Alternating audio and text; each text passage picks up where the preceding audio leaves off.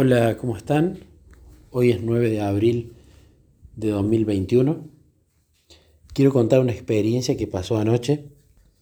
Son esas experiencias que me gustan porque Jesús sabe que yo entiendo mejor con analogías y muchas veces ha querido ya sea reprenderme, enseñarme, corregirme o explicarme algo y ha puesto en mi mente analogías que han salido de la nada para yo entender mejor por qué él quería eso para mi vida o por qué tal concepto era de tal manera, etc. Para dar un ejemplo, en un testimonio que conté eh, anteriormente, Jesús a través de una ensalada y sus aderezos me explicó que la ensalada era la Biblia y el aderezo eran los textos de Elena que hacían que la Biblia sea, tenga un sabor distinto todos los días. Al ir poniéndole un aderezo, lo mismo, una, una ensalada que es súper nutritiva, pero quizás de sabor era común todos los días, agregándole ese aderezo que era Elena, realmente cambiaba toda la ensalada. Entonces cuando empecé a hacer eso en mis meditaciones bíblicas o en mi año bíblico, o a hacerlo en forma devocional de leer los versículos de la Biblia primero y luego ir a, uno de los libros de Elena que están basados en los versículos de la Biblia, eso cambió como el día y la noche mi devocional matutino, mi año bíblico, mi meditación. Pero claro, hace poco comencé con un problema por el que venía orando hacía bastante que era el tema de que me gustaría que el día no tenga 24 horas, sino que tenga 100. Porque muchas veces quiero hacer un montón de cosas en el día, año bíblico, meditar varias veces, el devocional de la mañana, eh, compartir para el grupo de oración, leer un libro que sea cristiano, eh, o hacer un estudio más profundo, la escuela sabática, entonces son tantas cosas que muchas veces no me entran en el día. Y en lugar de ver el vaso medio lleno y ver qué bueno la cantidad de cosas que hice con Jesús, siempre estaba viendo el vaso medio vacío. No pude hacer todo lo que quería. Y por otro lado, los días que incluso terminaba de hacer todo lo que quería, igual quería más. Entonces, si el día tuviese 100 horas, yo creo que le pediría a Jesús que tenga 500. Y si llega a tener 500, le pediría que tengan 1200. Entonces, esta insatisfacción, este deseo de más, este deseo que no es suficiente, por un lado, le comentaba Jesús, me ponía contento porque significaba que el hambre espiritual seguía estando, que las ganas de conocerlo más seguían estando, pero claro, había un, una no saciedad nunca. Entonces Jesús, muy dulcemente, a través del tiempo, primero me hizo ver que lo más importante de todo es que en cualquier actividad que yo haga, lo tengo que incluir a Él. Es decir, si voy a hacer mi año bíblico, lo tengo que leer con Él. Si voy a hacer la escuela sabática, se la tengo que leer a Él. Si voy a leer un devocional, se lo tengo que leer a Él. Si voy a meditar la Biblia, más que más todavía, tengo que incluirlo y leérsela a él y reflexionar con él, como el maestro que es, el pupilo que es, que está las 24 horas con nosotros. Y en particular, al menos en mi caso, me dirigió a que siempre que pueda, y esa es una lucha entre querer hacer las cosas rápido o hacerlas con calidad, siempre le lea en voz alta, porque leer en voz alta tiene grandes beneficios.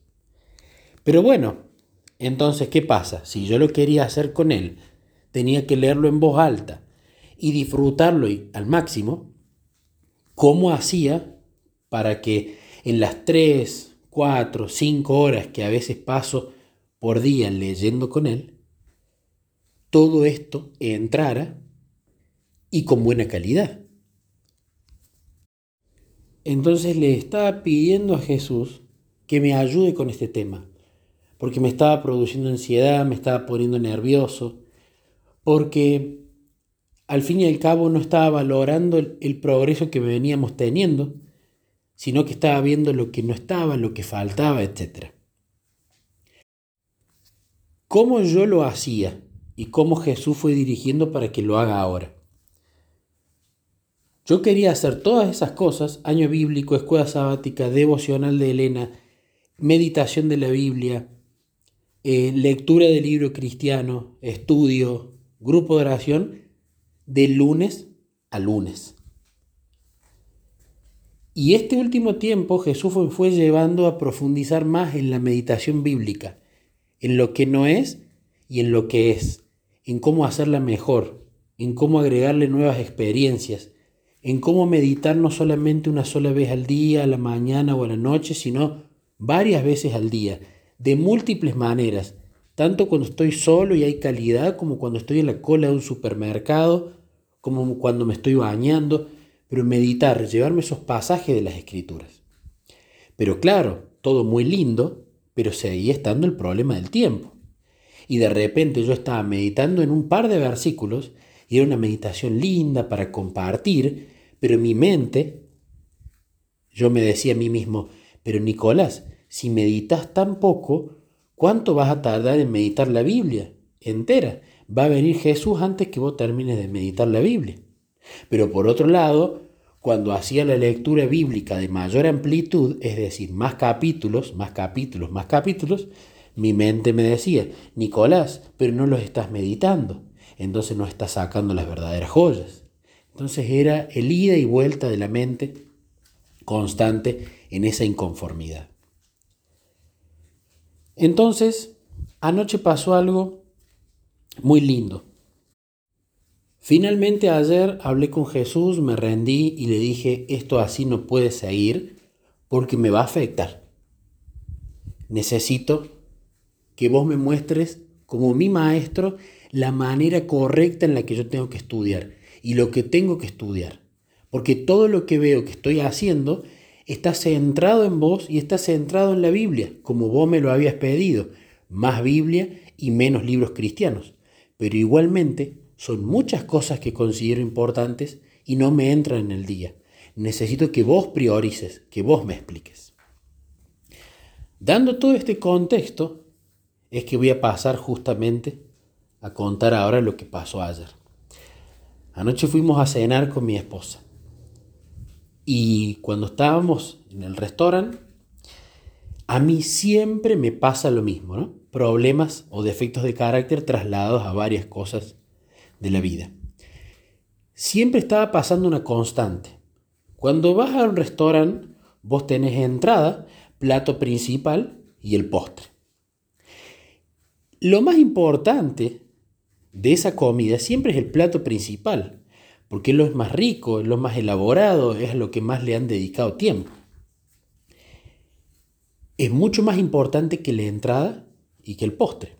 Pero usualmente, como yo soy ansioso y cuando voy, obviamente tengo hambre, siempre sirven al principio pan con alguna, algún aderezo para ponerle.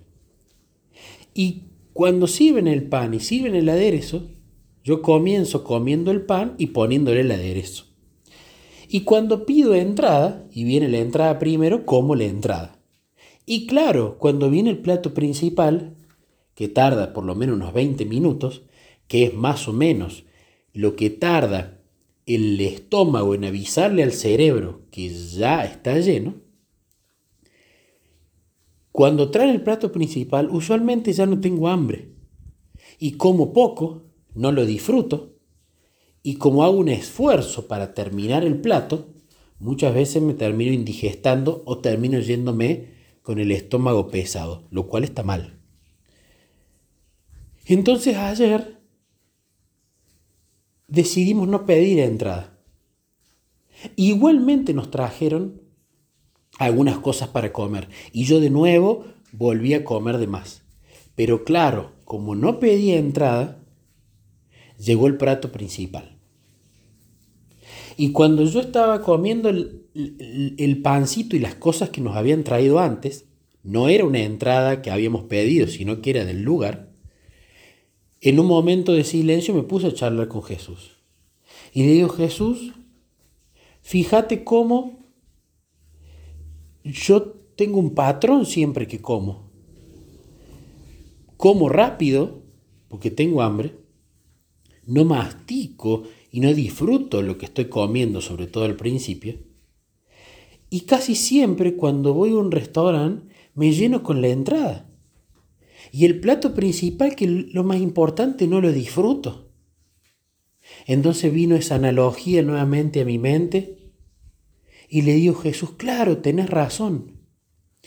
La meditación bíblica, que es el plato principal y que es lo que debería comer primero y que es lo que debería masticar más y que es lo que debería saborear más y es lo que realmente debería primero nutrirme, yo muchas veces la relego para más tarde porque me he llenado con cosas que no es que no sean importantes o nutritivas, sino que son de menor valor.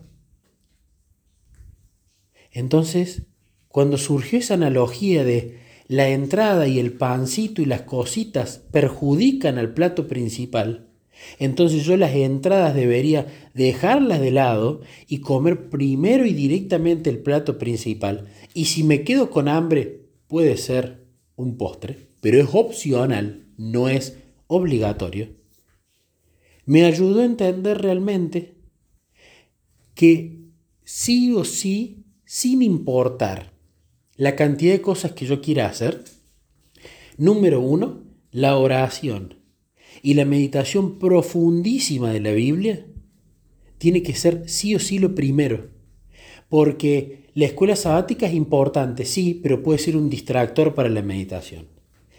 El devocional es, puede ser bueno, por supuesto, pero es un distractor y pospone la meditación. El año bíblico puede ser bueno con los comentarios de Elena, sí, pero pueden ser un distractor para la meditación. Entonces me di cuenta que yo en mi día, primero, usualmente estaba haciendo otras cosas al principio del día que meditando como lo primero. ¿Y eso qué producía?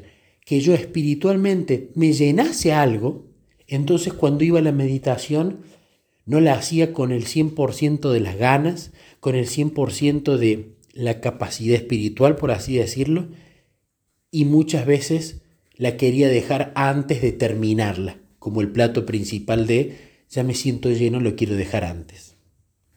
Entonces, número uno, me ayudó a entender Jesús que lo mejor y lo que Él espera de mi día es mi oración sin cesar las 24 horas, que eso va yendo cada día mejor a través de la vigilancia y a través del incluirlo en todas las actividades, pero por sobre todas las cosas, que es algo que yo necesitaba mejorar, la meditación bíblica tiene que ser la más profunda al principio del día, antes que cualquier otra cosa, incluso cristiana.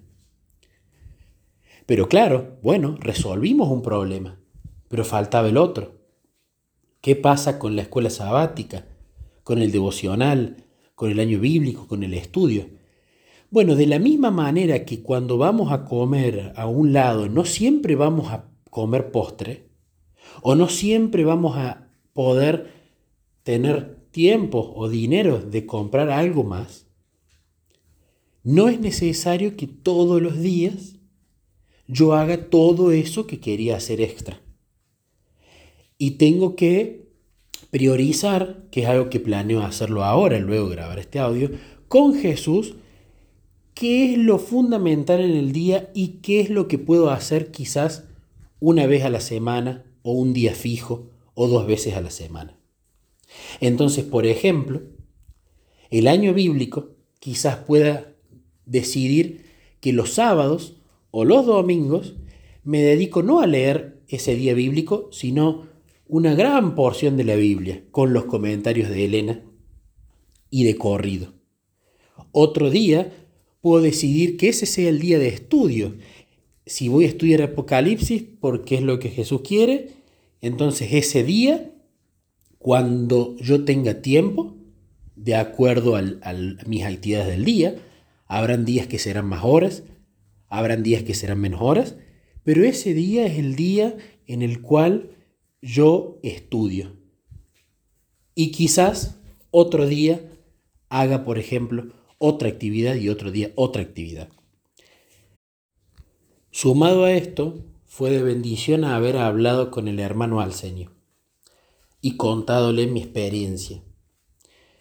Él me contó que en su tiempo tuvo un problema similar, pero que Jesús le había mostrado que si él aprovechaba el tiempo que tenía en el día, es decir, se focalizaba en el manejo correcto del tiempo y hacía todas las actividades que entraban en ese tiempo, aunque no todas las que al Señor quería, para Jesús estaba bien.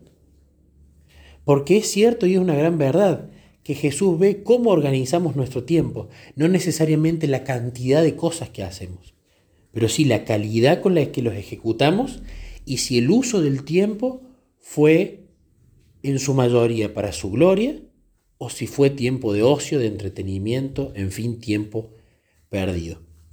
¿Por qué cuento este testimonio? Primero, porque creo que es una analogía que puede servir. Segundo, por supuesto, para gloria de Dios como siempre. Y tercero, quizás si alguien está luchando con ese mismo problema de que no sabe cómo organizar el tiempo y qué hacer en ese tiempo y cómo hacerlo, quizás sirva el ir a preguntarle a Jesús cómo Él quiere que de acuerdo a la personalidad que cada uno tiene, organizar el tiempo y qué actividades tienen que estar. Pero por supuesto hay un principio que es común a todos, donde la oración y la meditación bíblica profunda y de mayor tiempo, y de horas quizás, tiene que ser el plato principal de cada comida. Y si hay un poco más de hambre y tiempo, el resto puede ir siendo incluido también.